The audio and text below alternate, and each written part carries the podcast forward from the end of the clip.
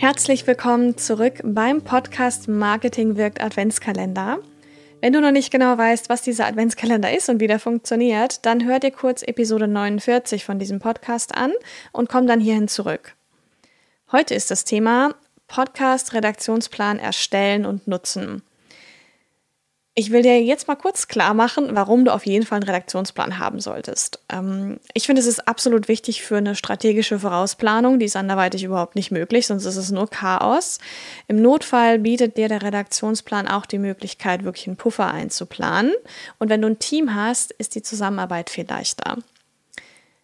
Gerade wenn du einen Podcast hast, wo du auf ähm, tagesaktuelle Themen eingehen musst oder möchtest, dann ist so ein Redaktionsplan auch ein Gerüst, was dir diese Flexibilität erlaubt, dass du da schnell nochmal was einschieben kannst, wenn das notwendig ist.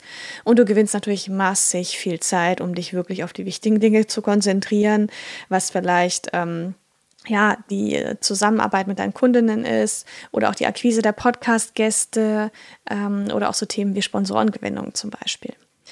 Ja, und ich finde auch, dass so ein Redaktionsplan unheimlich dabei hilft, sich zu motivieren, wirklich dran zu bleiben, weil man sieht, was geplant ist, man sieht auch, was man schon alles geschafft hat und ähm, hat einfach einen Plan auf seiner Zielgeraden.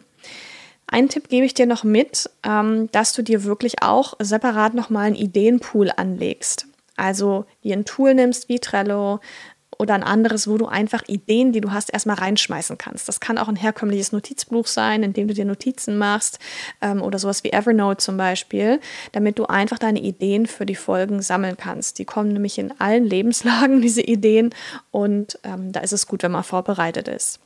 Jetzt holst du dir das Arbeitsblatt zu diesem Thema und gehst diese Fragen, die da drauf stehen, mal durch, ähm, damit du das Thema Podcast-Redaktionsplan erstellen und nutzen für deinen Podcast wirklich fertig mal abhaken kannst. Ähm, den Link zum Arbeitsblatt findest du in den Show Notes.